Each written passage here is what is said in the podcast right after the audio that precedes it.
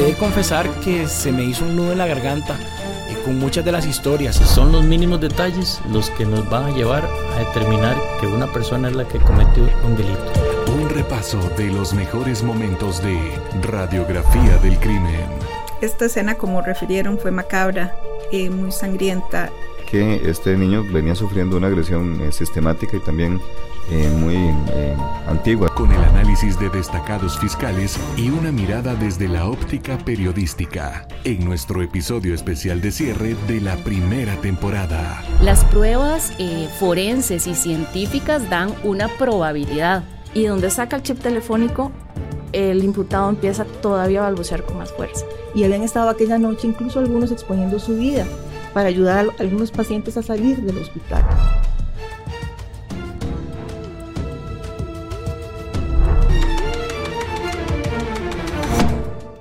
Hola, ¿qué tal? Qué alegría de encontrarnos una vez más en esta ocasión para llevarle un episodio especial de radiografía del crimen digno para cerrar nuestra primera temporada. Soy Tatiana Vargas y estoy muy emocionada porque hemos preparado para usted una conversación profunda con invitados de lujo.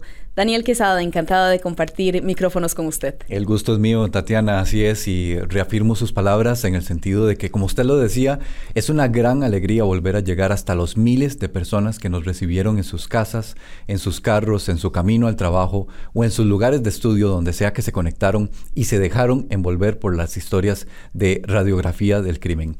Por eso también queremos extender un inmenso agradecimiento a ese público que ha seguido los episodios de esta primera temporada, porque nos enorgullece decir que nuestro podcast llegó a 42 países y esto incluye diversos rincones del mundo como Rumanía, Japón, Italia, Marruecos, Australia, Países Bajos y buena parte de toda América desde el norte hasta el sur. El periodismo nació para contar historias y en este caso le llevamos historias reales contadas en primera persona gracias a nuestros protagonistas fiscales. Esto valió para que Radiografía del Crimen obtuviera una mención honorífica en los premios de la comunicación 2023 del Colegio de Periodistas de Costa Rica, algo que nos llena de orgullo, pero también de mucha humildad y de muchas ganas de continuar trabajando para mostrarle a usted el trabajo arduo, profesional y constante que hay detrás de un crimen desde el punto de vista judicial. Otro dato muy positivo que nos arrojó esta primera temporada es que nuestro público abarcó desde personas que no superan la mayoría de edad hasta quienes suman más allá de los 60 años. A todas y todos, muchísimas gracias por ser parte de Radiografía del Crimen, que no es un capítulo cerrado y en este episodio usted se dará cuenta de por qué. Atravesamos la anatomía del delito para conocer historias criminales y extraer los detalles contados por quienes lo vivieron desde la óptica judicial. Revelamos las piezas que llevaron a armar el rompecabezas de un suceso que se convirtió en expediente resuelto. El Ministerio Público de Costa Rica presenta su podcast Radiografía del Crimen del crimen. Desde Torre Judicial, en pleno centro de la capital, le damos la bienvenida a nuestro fiscal general Carlos Díaz Sánchez, porque tener una carrera de 25 años en la institución indudablemente lo hace acumular una experiencia vasta y mucho conocimiento acerca de los procesos penales ¿Y qué influye para que estos culminen con éxito? Don Carlos, ¿qué tal? Es un placer tenerlo aquí en Radiografía del Crimen en esta edición especial. Buenas, Tatiana y, Daniel. Para mí es el gusto estar aquí compartiendo con ustedes en este proyecto eh, tan exitoso que ustedes llevaron adelante y que muestra cómo los fiscales desarrollamos nuestra labor. Muchas gracias, don Carlos. También está con nosotros la fiscal adjunta Greisa Barrientos Núñez, una funcionaria de 27 años de servicio en la institución a la que le ha correspondido investigar y llevar a juicio importantes casos de corrupción, incluyendo el debate en el que se juzgó a un expresidente de la República. Bienvenida, Greisa. Es un honor también tenerla aquí con nosotros. Gracias, Tatiana, Daniel. Para mí es eh, un gusto estar aquí,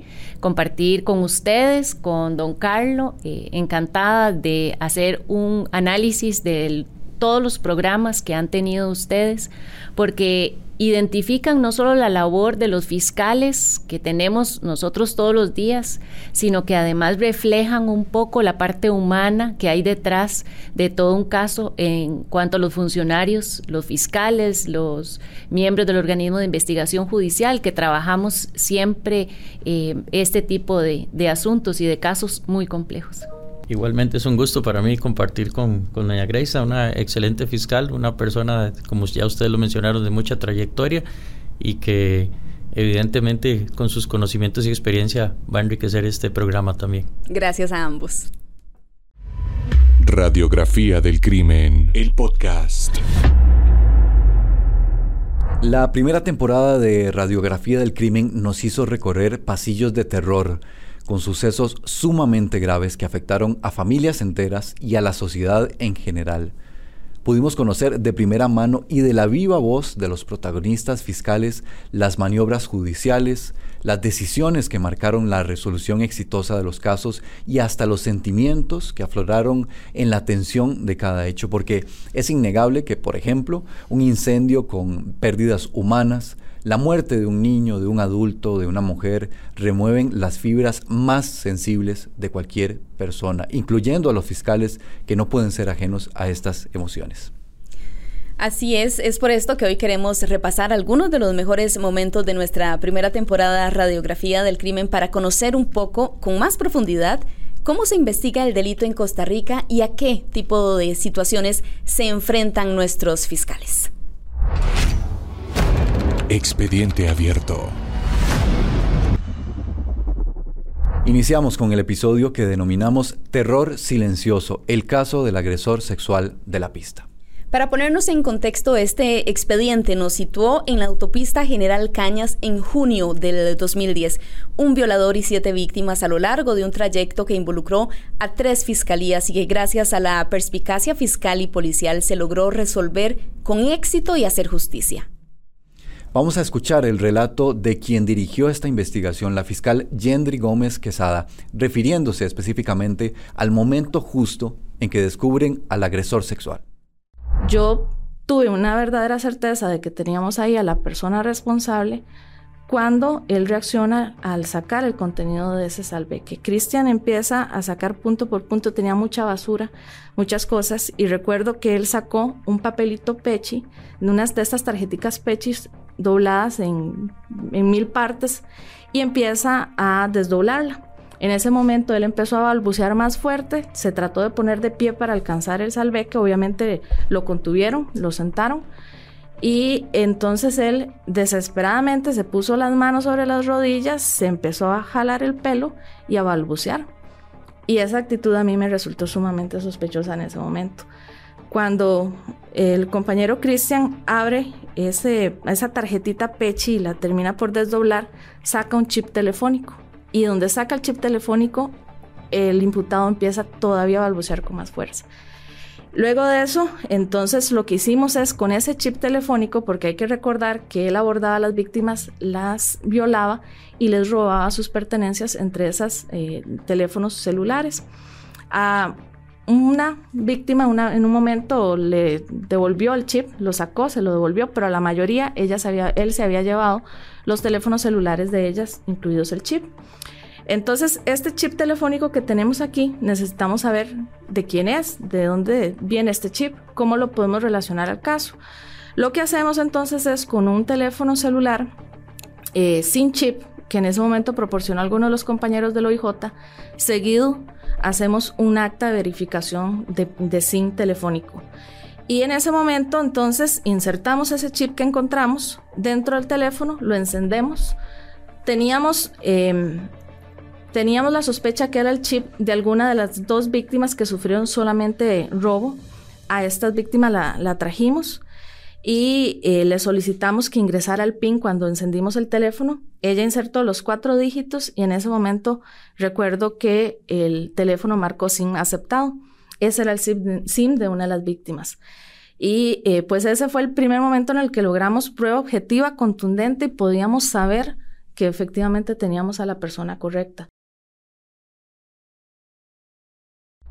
Don Carlos, antes de esa importante prueba, el equipo investigador tenía indicios, pero quizá no lo suficientemente fuertes para determinar en grado de probabilidad que estaban frente al sospechoso de cometer estos, estos hechos. ¿Qué papel juega el conocimiento, la experiencia, la insistencia y también la visión de los fiscales y de policías para obtener la prueba necesaria, ya sea para acreditar un hecho, como lo fue en este caso, o para descartarlo?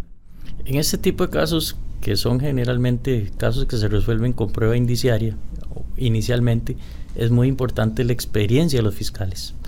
¿Por qué? Porque ellos pueden determinar, por ejemplo, en este caso, que una persona sospechosa tiene un comportamiento que de alguna manera revela que está ocultando algo. Y esto no lo da las pruebas directamente, sino la intuición y la misma experiencia, reitero, los fiscales. Por eso es importante en este tipo de casos, ojalá que, estén a cargo fiscales de mucha experiencia. Cualquier detalle, cualquier comportamiento pesa en la investigación de un caso. Sí, efectivamente. Eh, son los mínimos detalles los que nos van a llevar a determinar que una persona es la que comete un delito. Nosotros tenemos originalmente, obviamente, algunas pruebas. Esas pruebas nos van encaminando a quién puede ser el autor de ese hecho, pero definitivamente después del análisis detallado de las probanzas y reitero, de la misma experiencia que surge de los investigadores y de los fiscales, se logra sacar lo que necesitamos para poderle endilgar a una persona el hecho que en este caso cometió. Se divierte grabar a la muchacha. Muchacha, quiere parar en policía porque te estaba grabando. Aquí lo tengo grabado ese viejo verde. Desde allá te viene grabando.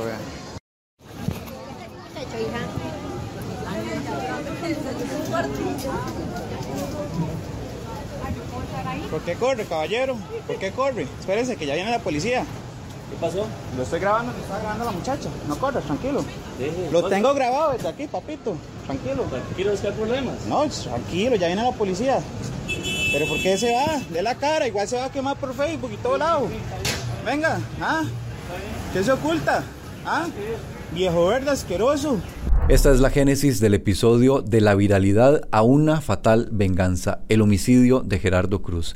Este nombre pasó del anonimato a conocerse incluso fuera de nuestras fronteras por ese video que acabamos de ver y escuchar y que se viralizó en cuestión de solo horas, denunciando públicamente un caso de supuesto acoso callejero.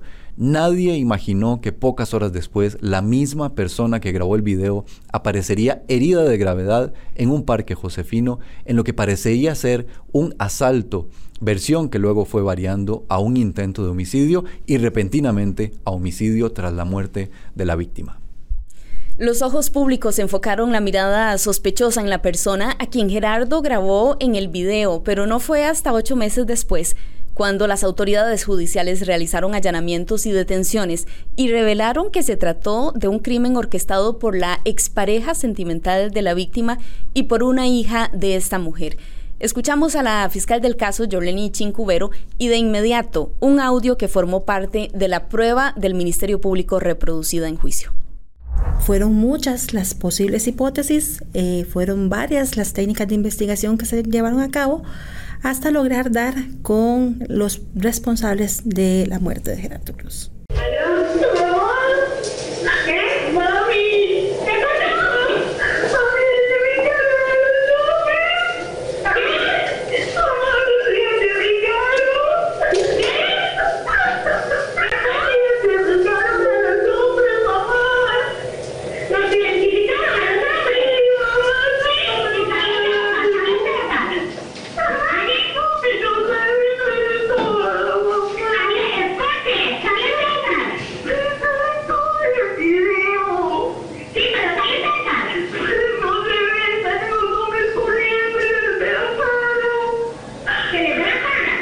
Sure.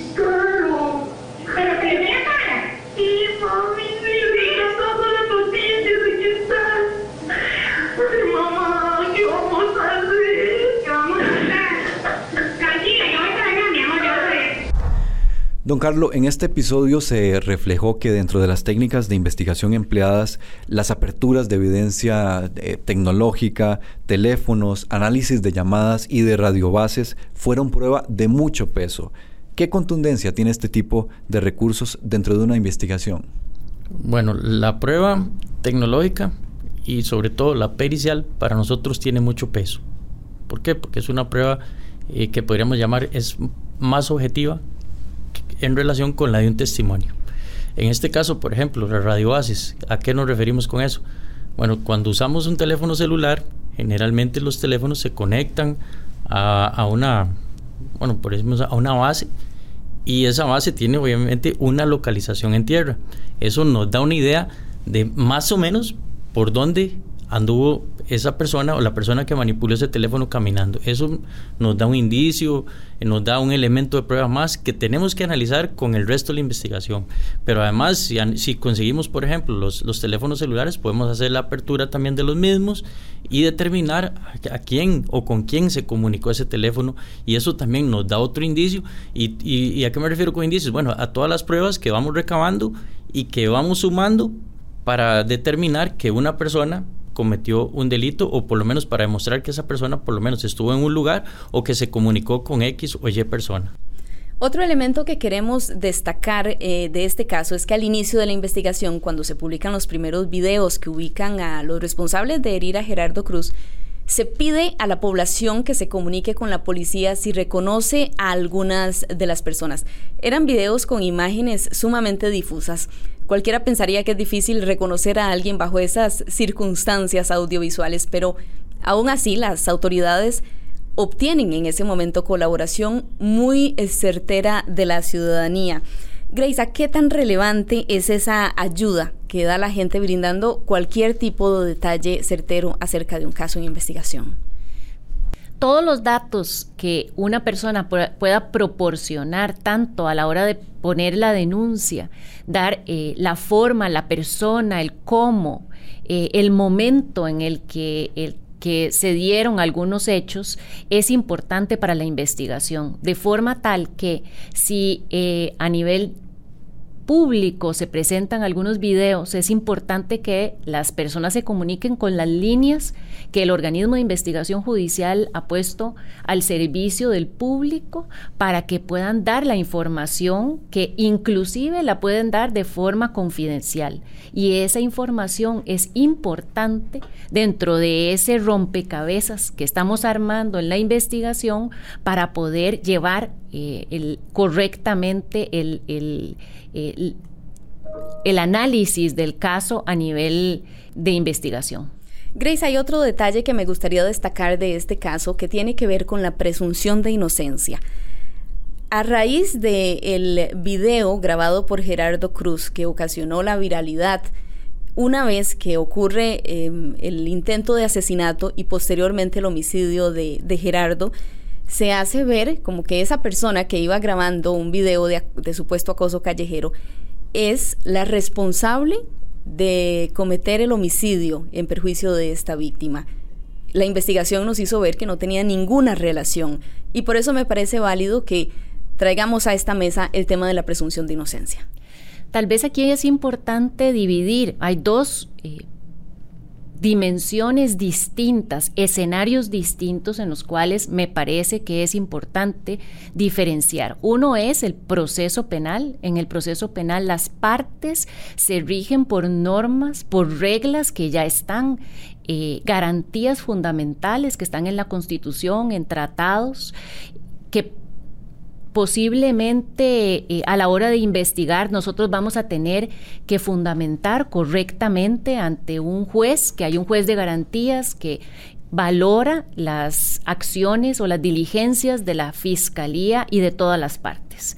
Una dimensión distinta, un escenario distinto, es ese imaginario social, el imaginario social que se crea a partir de percepciones de la gente, de opiniones que se dan ante foros, medios de comunicación, redes sociales. Entonces, esa, esa percepción que se tiene del fenómeno criminal o de cualquier otro tipo de fenómeno a nivel social es, eh, es en ese, en ese escenario, en esa dimensión distinta al proceso penal.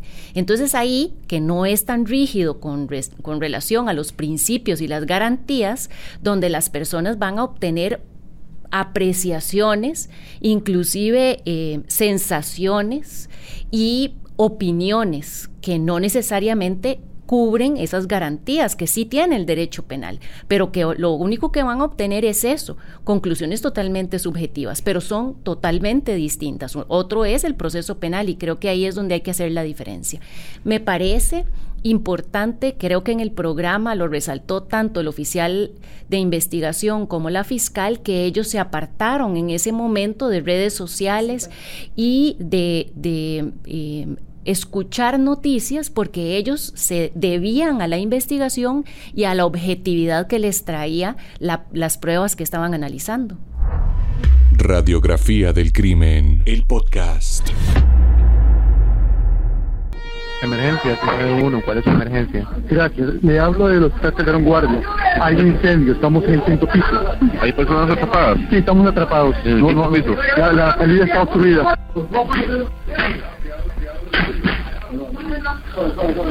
¿Cuántas personas son más o menos?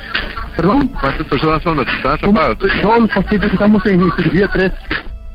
Nos trasladamos de inmediato hasta el hospital Rafael Ángel Calderón Guardia en la noche del 12 de julio del 2005 cuando ocurrió uno de los hechos que todavía nos estremecen un incendio que tenía matices de ser accidental, pero que con una investigación impecable del Ministerio Público y la Policía Judicial se logró demostrar que fue provocado por un empleado del propio centro médico.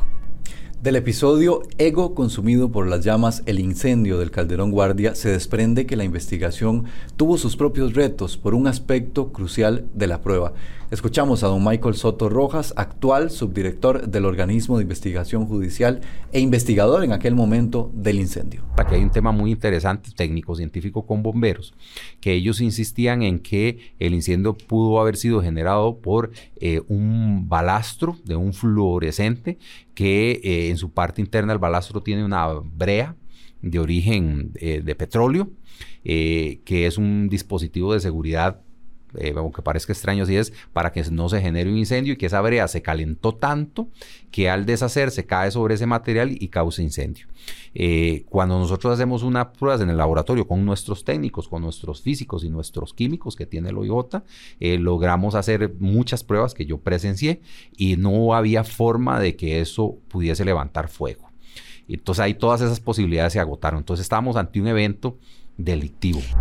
Don Carlos, el Benemérito Cuerpo de Bomberos es un ente con muchísima credibilidad y profesionalismo y eso lo hemos visto a lo largo de muchas décadas, pero esta situación que se relata en este episodio nos deja al descubierto cómo los fiscales y policías tienen que investigar de manera profunda para lograr sostener una hipótesis en un proceso penal, ya sea para confirmar o para descartar esa hipótesis inicial. Como usted lo indica, Tatiana, en todas las investigaciones hay hipótesis. Y ya lo vimos en el caso de Gerardo Cruz. Inicialmente uno podría decir, bueno, esta es la hipótesis o el móvil de ese homicidio, pero logramos corroborar que esa no era. En este caso, también, por parte del cuerpo de bomberos, había una hipótesis. Pero ¿qué resulta importante aquí?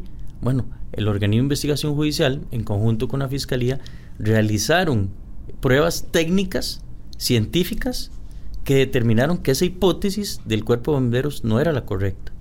Y eso es lo importante en ese tipo de casos, que tenemos prueba científica. No, no son ideaciones, por decirle algo, o ocurrencias de algún fiscal o de algún investigador. No, en este caso se descartó una hipótesis con prueba científica realizada por parte del organismo de investigación judicial a través del Departamento de Ciencias Forenses. Y eso hizo, obviamente, descartar la hipótesis que se tenía inicialmente. Y que vale destacar en este momento la calidad nacional e internacional que tienen nuestros laboratorios científicos, don Carlos. Sí, efectivamente, nuestros laboratorios científicos son prácticamente de primer nivel. Eh, la mayoría ya están certificados con normas ISO y con incluso con normas de calidad y todo esto hace que efectivamente las pruebas que de ahí surgen sean prácticamente irrefutables. Existe algo que no se suele ver en las cámaras, pero es la preparación que tiene nuestro personal a la hora de asumir un juicio. Vale la pena escuchar este relato de doña Paula Guido Howell, hoy fiscal adjunta y en aquella época fiscala del juicio que conversamos en este momento. Para mí tuvo muchos desafíos profesionales y eso eh, pues a mí me marcó. Yo eh, acababa de asumir la, coordinación de la Unidad de Delitos contra la Vida del Ministerio Público eh, y había asumido en ese momento una investigación de una señora fiscal con una gran experiencia. Entonces, bueno, era empezar la coordinación de esa oficina con ese señor juicio, ¿verdad?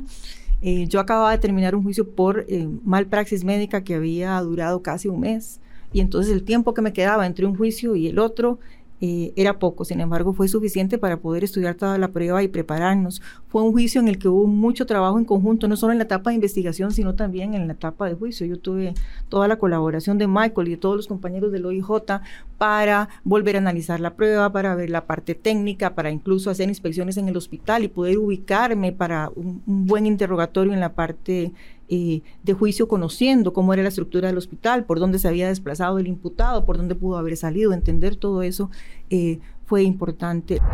Grace, cuéntenos acerca de esa preparación previa que tienen los fiscales eh, antes de un juicio. Usted precisamente representó al Ministerio Público en uno de los juicios quizá más mediáticos de la historia de este país, como lo fue el debate en contra de un expresidente de la República y nos puede contar de primera mano cómo se vive ese proceso. Yo creo que eh, todos los fiscales, no importa cuál, qué tan complejo sea el juicio, nos debemos responsablemente a la preparación de cuál es el objetivo, qué es lo que, cuál es la materia que vamos a conocer, porque puede ser que necesitemos eh, profundizar un poco más en materia ambiental, en materia electoral, eh, si se va a conocer un expediente que tiene un informe contable que habla del flujo del dinero, pues a nivel contable, si tenemos que hacer un interrogatorio a un perito o a una persona acerca de cuestiones económicas, estados financieros, asientos contables, requiere una preparación anterior eh, que va más allá de una simple lectura de qué va a llegar a hablar el testigo. Entonces, podemos tener un interrogatorio de 100 preguntas y no necesariamente se repite ni una sola pregunta. El testigo tiene que reconocer documentos, tiene que hablarnos sobre todas las circunstancias, sobre la ley que rige en alguna circunstancia el, el caso específico y que requiere, sí, fines de semana, en las noches, porque al día siguiente sigue el nuevo testigo, el fin de semana porque eh, vamos a evacuar nueva prueba eh, y preparar los testigos que tal vez los interrogatorios ya tienen. Y en muchos casos, como lo, decía la misma licenciada Paola Guido, requiere que nos eh, traslademos al sitio para ver, para cuando nosotros interrogamos, nosotros tenemos que saber cómo era el lugar para ir interrogando de la mejor forma posible y recibir la mejor información para eh, eh, que se pueda documentar de esa forma, porque recordemos que el testimonio no es prueba, sino hasta el juicio. El juicio es la parte y es la etapa más importante del proceso penal. Y es ahí donde necesariamente requiere además una gran responsabilidad por parte del fiscal. Radiografía del crimen, el podcast. Nos vamos ahora hasta Alajuela, donde se produjo un hecho que tocó el corazón de un país. Esta historia real la conocimos en el episodio La tormentosa y corta vida de un ángel sin alas. El cuerpo de un niño de solo 5 años yacía en la sala de su casa en un hecho donde su madre y padrastro dieron la versión a los cuerpos de rescate y a las autoridades de que el menor había pasado una mala noche producto de un golpe con una bola de fútbol y por un accidente doméstico. Vamos a escuchar a Fernando Arguedas Rojas, hoy fiscal adjunto, pero en aquel momento el fiscal a quien correspondió atender la escena del delito. Después de esta em, revisión inicial que hicimos del, sitio y la atención eh, inicial de la escena, eh, contamos con un elemento muy importante que en ese momento em, eh, logramos obtener, que fue el criterio técnico de una médico forense que se presentó al sitio para hacer un examen preliminar del cadáver del menor al llegar ella a este lugar, eh, nos pudo dar más detalle de esos elementos que apuntaban a que este niño venía sufriendo una agresión eh, sistemática y también eh, muy antigua, digamos, pese a su relativamente corta edad. Entre esos se notó que el niño estaba deshidratado, que también presentaba desnutrición. Em, además tenía faltante de, de, cabello, lo que apuntaba que posiblemente se lo habían arrancado. Eh, también tenía faltante de uñas y em, señas eh, muy visibles de golpes, ¿verdad? lo que conocemos como moretes, ¿verdad? Que son signos inequívocos, ¿verdad? Que una persona ha sido golpeada. Eh, también presentaba él en sus, en sus dientes, eh, digamos, signos también de haber sido muy pobremente alimentado durante algún eh, tiempo y otros signos que ella examinó en su, en su boca que le, que le permitían llegar a esas, a esas conclusiones. También detectó, al menos de manera inicial, algunas lesiones antiguas que este niño tenía y que mm, esperaban ser posteriormente verificadas ya en el laboratorio de ciencias forenses con un examen obviamente más, más profundo. Don Carlos, vemos que definitivamente la ciencia se impuso ante las versiones que en este caso dieron los responsables de cuidar al niño. ¿Qué relevancia tiene la pericia médico forense en sitio en el momento en que los fiscales se encuentran atendiendo la escena de un crimen? Bueno, este tipo de casos que en medicina legal se denominan síndrome niño agredido, son o ocurren generalmente en la clandestinidad. O sea, nadie ve cuando se cometen los hechos delictivos. En este caso, la muerte de esta persona. Es allí donde obviamente tenemos que investigar qué fue lo que sucedió. Y es aquí también donde recibimos versiones, por ejemplo, los padres, que de alguna u otra manera tal vez dan sus versiones a, al cuerpo médico o, a la policía que se presenta al lugar. Son versiones completamente espontáneas. Ellos dicen qué supuestamente sucedió.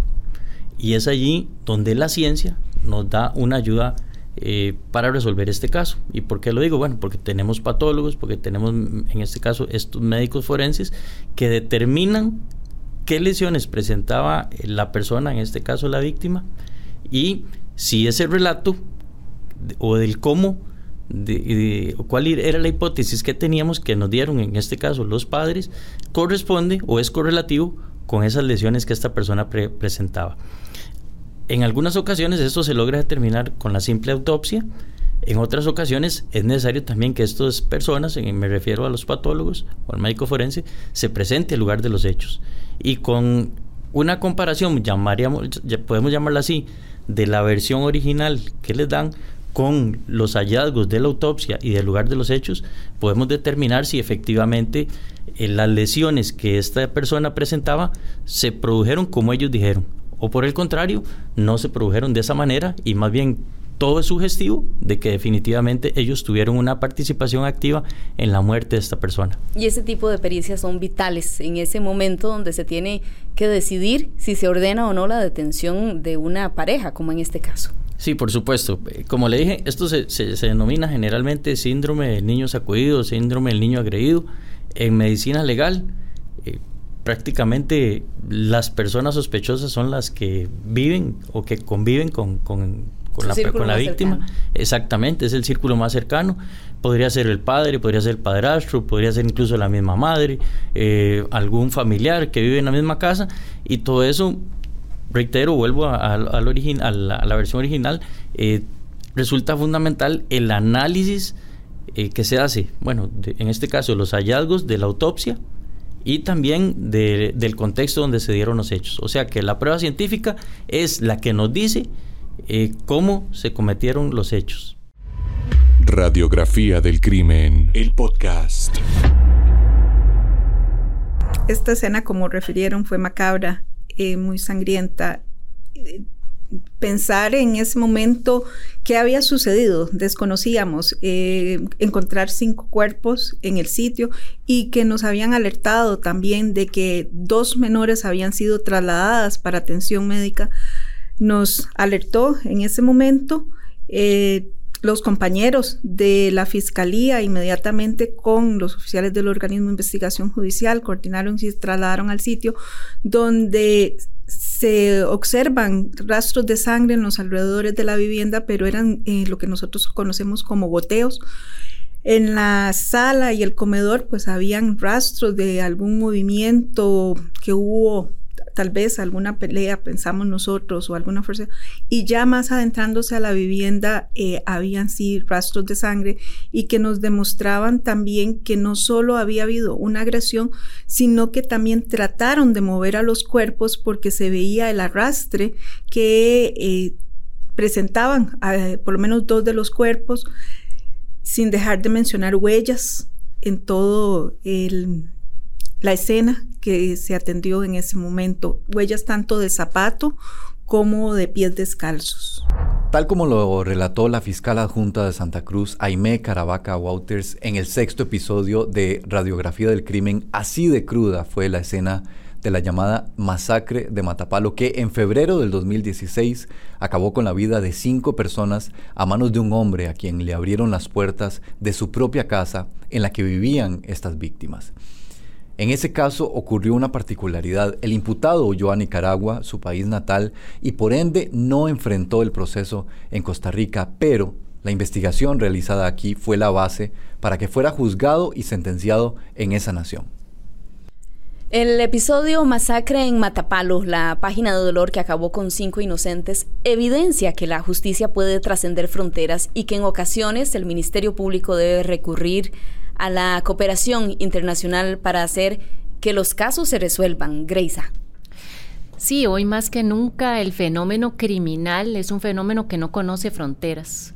Eh, encontramos delitos de trata de personas, estafas informáticas, pornografía infantil, eh, los mismos sobornos internacionales o transnacionales que necesariamente implican eh, la participación de una cuenta sociedades fuera de Costa Rica que hacen, y yo creo que ahora más que nunca los estados están conscientes a partir de la aprobación de convenios y de tratados internacionales de este fenómeno criminal que trasciende las fronteras, porque mientras nosotros pedimos permisos para solicitar una prueba al exterior, el delincuente no va a tener ninguna limitación para llevar el haber las ganancias que ha tenido a otro país, para trasladar a una persona eh, en una condición eh, eh, difícil a otro país, no va a tener ningún problema como los que necesariamente nosotros, a partir de los principios de legalidad, sí requerimos. Entonces, se ha buscado cómo agilizar a nivel internacional con convenios, con convenciones internacionales que permitan agilizar el intercambio de evidencias de forma que legalmente se puedan conocer en nuestro país. Claro, y creo que vale la pena destacar aquí, don Carlos, el trabajo que usted ha ido liderando eh, en relación con la cooperación internacional donde distintos ministerios públicos de muchos países de América, incluso fuera de, de, nuestro continente, se han unido para fortalecer este, esta cooperación y poder perseguir el crimen. Sí, efectivamente, como lo dijo Grace, ahora la cooperación internacional es fundamental eh, los delitos ya no son solo los delitos que se cometen en Costa Rica y solo a Costa Rica afectan, no, esto hay delitos que afectan la comunidad internacional y es por eso sumamente importante tener esos puntos de contacto. Incluso a nivel iberoamericano existe una red de fiscales o de ministerios públicos en los cuales generalmente nos reunimos y estamos en contacto para hacer las alianzas que sean necesarias cuando hay que perseguir algún delito que tiene trascendencia internacional. Radiografía del Crimen, el podcast. El siguiente episodio lo denominamos Ángel y Demonio, la falsa enfermera que apagó una vida y nos llevó a un recorrido por laboratorios científicos. Una falsa enfermera ingresó a un hospital en pleno centro de nuestra capital y sin pensarlo dos veces, inyectó a una paciente con una sustancia letal. El caso no hubiera tenido éxito si el fiscal a cargo del expediente no toma una importante decisión a la hora de levantar el cuerpo de la víctima. Vamos a escucharlo, es Paul Fuentes Zinc. Para mí el éxito de este caso radicó en dos aspectos concretos y fundamentales. Uno, los excelentes laboratorios forenses que tenemos en este país, toda vez de que la prueba reina fue prueba científica. Esto tomando a colación que eh, retomando lo que ya he venido explicando, se decomisó una jeringa en un basurero que la misma sospechosa, la sentenciada, votó. Y además, otro aspecto muy importante es que a la hora del levantamiento del cadáver, las vías em, que están conectadas al, a, la, a la circulación de, la sangre de, la persona eh, oxisa, em, estas vías se fueron, o al momento de realizar la dirección funcional por parte del organismo de investigación judicial, se consultó si se retiraban esas vías o si se eh, iban con el cuerpo precisamente para la valoración ante patología forense. Y la decisión que se tomó es que las vías se fueran con el cuerpo. Y esto fue muy importante, pues eh, se hizo la comparación de lo que tenía la jeringa y de las vías y se logró establecer que se trataba de la misma sustancia. Se trató de cloruro de potasio. En este episodio entrevistamos también al doctor Diego Arias Alfaro, jefe de la sección de toxicología del Departamento de Ciencias Forenses, quien nos explicó que de no haberse tomado la decisión de dejar las vías adheridas al cuerpo de la víctima, habría sido imposible determinar que se le inyectó el cloruro de potasio con los resultados fatales que ya conocemos. Don Carlos y doña Grace, esta es una pregunta para, para ambos. ¿Qué tanto valor tiene la prueba científica en las investigaciones que realiza la Fiscalía? Bueno, eh, yo creo primero que es importante reiterar lo que ya decíamos en cuanto a que los laboratorios de ciencias forenses son en Costa Rica de un alto nivel. El sistema eh, de gestión de calidad ISO, las normas que se han aprobado a nivel eh, de los laboratorios, permiten que las pruebas, independientemente de quién las realice, porque la metodología y la calibración de las máquinas que se utilizan de una u otra, eh, en una u otra forma, son las mismas, eh, son estandarizadas a nivel internacional, va a dar el mismo resultado.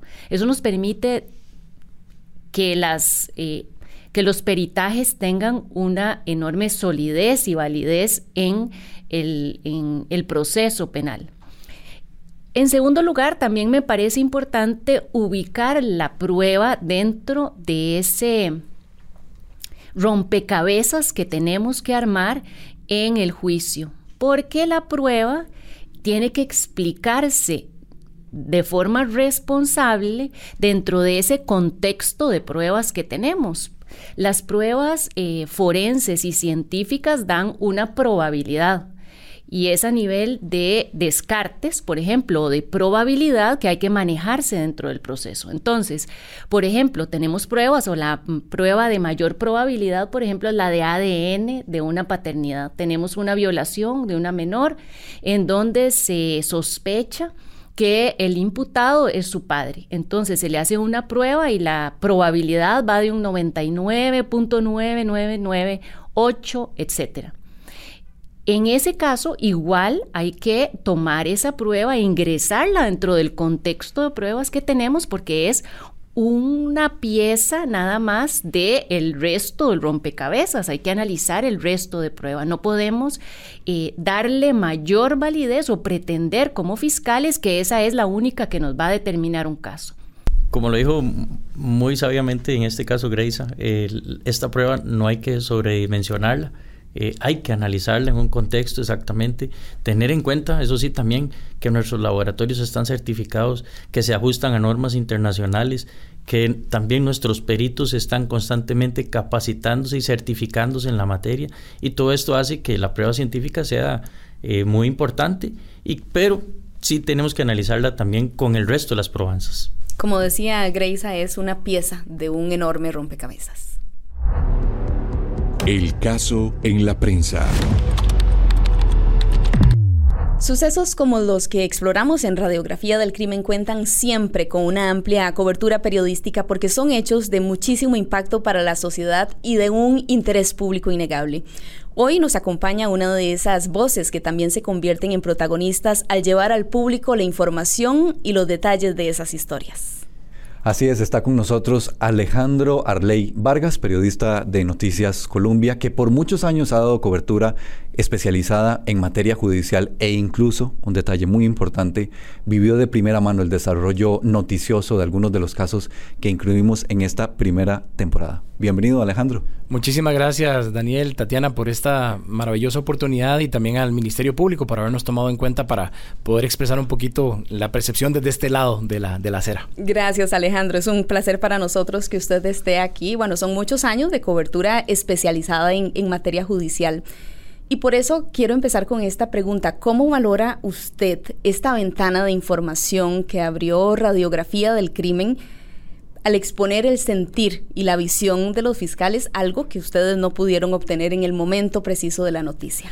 Fue muy revelador. Yo creo que el podcast como, como grupo completo de producción audiovisual es una fuente muy valiosa de información y que nos hizo a nosotros incluso refrescar detalles de esos casos y volver a ponerlos en la agenda de noticias. Nosotros, por ejemplo, en la, en la radio decidimos hacer algunas notas porque fueron casos tan sonados que tuvieron tanta exposición en su momento que la gente los recordaba y algunas personas que tal vez no los tenían en el radar lo que hicieron fue enterarse de algo que había trascendido y que había tenido mucho impacto. Entonces, como fuente de información fue muy valioso, fue una oportunidad para explorar de nuevo estas circunstancias que, que me dieron en estos casos. Y además, creo que hay un valor agregado en el hecho de que se están dando a conocer cosas que tal vez antes no pudimos saber o a las que no tuvimos acceso desde la perspectiva de la fiscalía o desde la perspectiva de los agentes judiciales. La forma en la que ellos hablaban del expediente, cómo se recogieron las pruebas, cómo se analizaron esas pruebas, cómo identificaron a los testigos y cómo convocaron a esos testigos, por ejemplo, para que fueran a comparecer a, a, una audiencia, a un juicio. La estrategia que tenían que seguir para ir armando todos estos rompecabezas complicados. Entonces, creo que la construcción de las historias ha sido muy interesante y a partir de un hilo conductor que es el trabajo que estaban realizando los investigadores y los fiscales.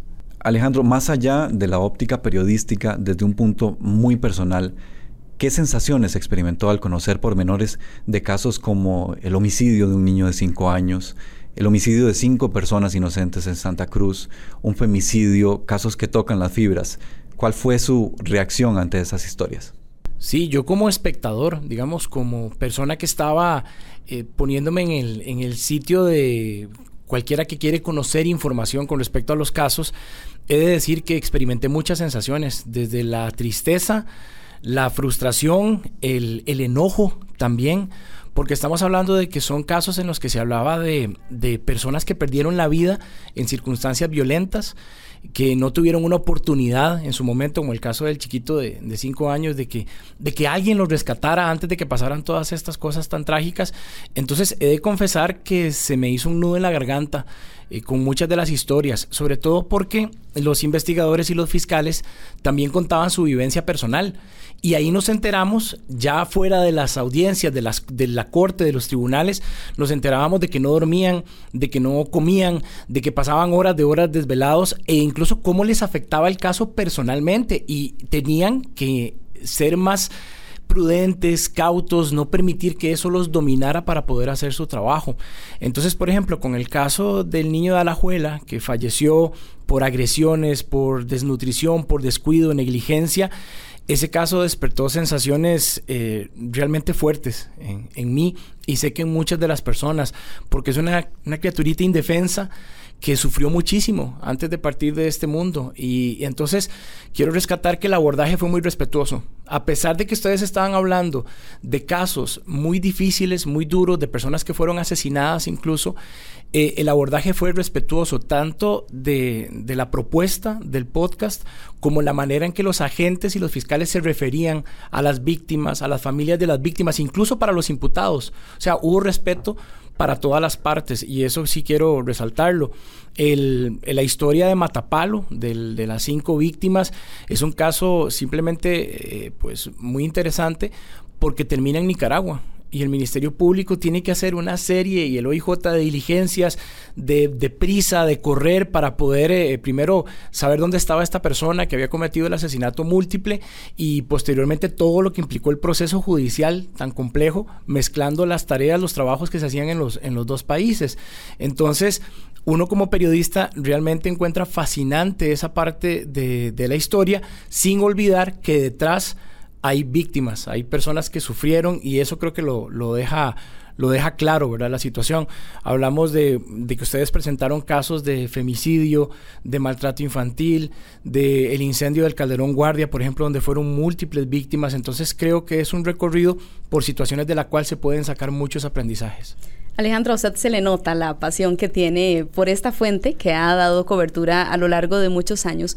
¿Cuál es la importancia desde su punto de vista de difundir noticias de este tipo? Porque finalmente no es trasladar a las personas em, casos o, noticias que tengan eh, pues algo llamativo, sino que tiene que ver directamente con derechos humanos, como lo son el derecho al acceso a la información, por supuesto, e indudablemente el acceso a la justicia. Es sacar el morbo de esto, o sea, no es querer conocer detalles de cómo murió alguien, no es eso, es porque primero hay una búsqueda de justicia. Las personas que perdieron un ser querido en circunstancias violentas demandan siempre que las personas responsables o la persona responsable eh, cumpla una pena o una sanción por lo que hizo. Entonces, yo creo que el podcast que ustedes hicieron va más allá de exponer simplemente los hechos, hace una reflexión en torno a todos los casos. Y estamos hablando de que se habló de violencia contra las mujeres, de que se habló de violencia contra los niños, de que se han puesto en la mesa temas que eventualmente son muy importantes para la sociedad y se puede asimilar para prevenir incluso cosas de estas. Yo creo que los fiscales y los investigadores que, vinieron acá hicieron reflexiones muy interesantes en, en ese sentido. Entonces da un aporte a la sociedad, contribuye porque no es simplemente la historia detrás de, ese homicidio, es que al conocer los detalles y los pormenores también sabes qué llevó a una persona, por ejemplo, a matar, cuáles fueron las circunstancias que le rodearon, por qué se comportaba de cierta forma. Entonces, por eso se llama radiografía del crimen. Creo que nos da la perspectiva tanto de las víctimas como de la persona que cometió los hechos. Y estamos hablando de cosas que realmente marcan la vida de la gente. Yo tengo muy presente, eh, y no se lo dije en la, respuesta anterior, cuando conversé con la mamá de Gerardo Cruz, que es uno de los protagonistas en paz descanse de las historias. Y la mamá de Gerardo me dijo en esa entrevista cuando él falleció, ojalá que nunca nos olviden. Y ojalá que recuerden a Gerardo como era. Y yo le decía, escuché la grabación de hace ocho años y yo le decía, créame que eso va a ser así. Y vienen ustedes y ponen en la mesa el caso otra vez y es la manera más justa tal vez de cumplir esa promesa, de que no se olviden todas estas personas que han fallecido en estas circunstancias, que se recuerden los casos, porque es una manera también de poder prevenir que se repitan en el futuro situaciones parecidas. Usted ha trabajado en periodismo televisivo, en prensa escrita y obviamente actualmente en radio, donde ha desarrollado buena parte de su, de su carrera, pero hoy estamos hablando de una plataforma totalmente distinta, de los podcasts, que no dependen de los medios de comunicación tradicionales y por ende son hasta cierto punto disruptivos. ¿Qué le aporta esto a la población en cuanto a facilidades o nuevas herramientas para acceder a la información?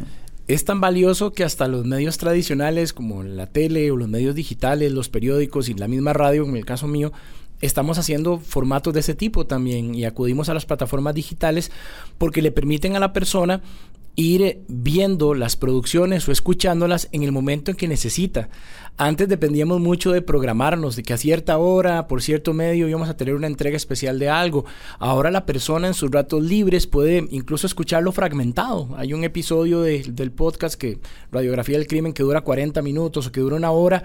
20 minutos en un rato en la mañana, 20 minutos en la tarde, tiene esa capacidad de regresarse y eso es muy valioso. Eso antes no se podía, no se podía hacer. Usted se regresa porque quiere ponerle atención a un detalle. Yo lo hice varias veces. Yo me devolví y dije, quiero escuchar otra vez eso. Quiero, ah, entonces esta historia conecta aquí con esto. Eh, la posibilidad de repetirlo, las veces que uno desee, está muy a la mano. Simplemente necesitas una conexión a Internet y en un aparato como el teléfono celular, eh, ahí en, tu casa, cuando vas en el transporte público. Entonces la plataforma es versátil. Para mí esa es la palabra. Es muy versátil, es muy acorde a los tiempos y ustedes también incursionaron tanto en audio, separado la plataforma en audio, como la plataforma ah, audiovisual, la que tiene el video. Y, y la producción es muy buena. De hecho, por eso creo que también obtuvieron un reconocimiento del Colegio de Periodistas y, eso habla muy bien de la manera en la que ustedes estructuraron las cosas y le ponen a la gente al servicio un, producto que es de utilidad, que es contenido útil realmente, que le, que le va a aportar y que lo puede consumir de esta manera.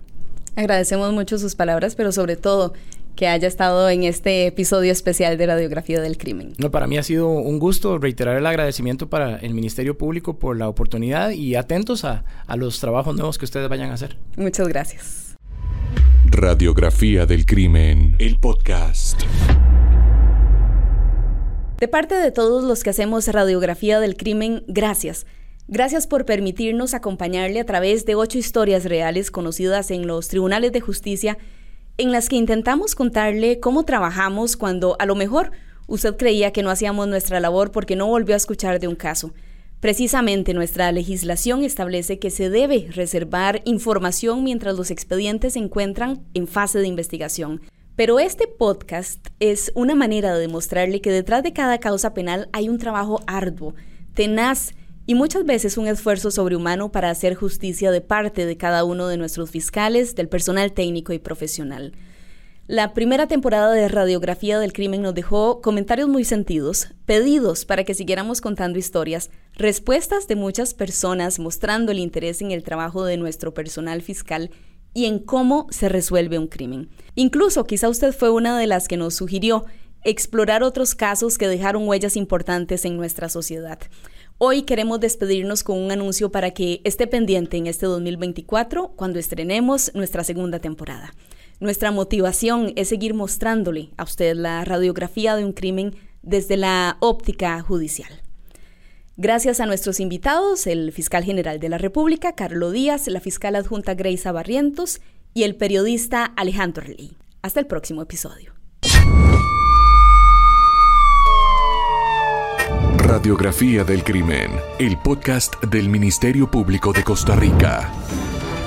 Más protagonistas, la voz fiscal y usted, nuestro nuevo testigo. Nos escuchamos en el banquillo en el próximo episodio.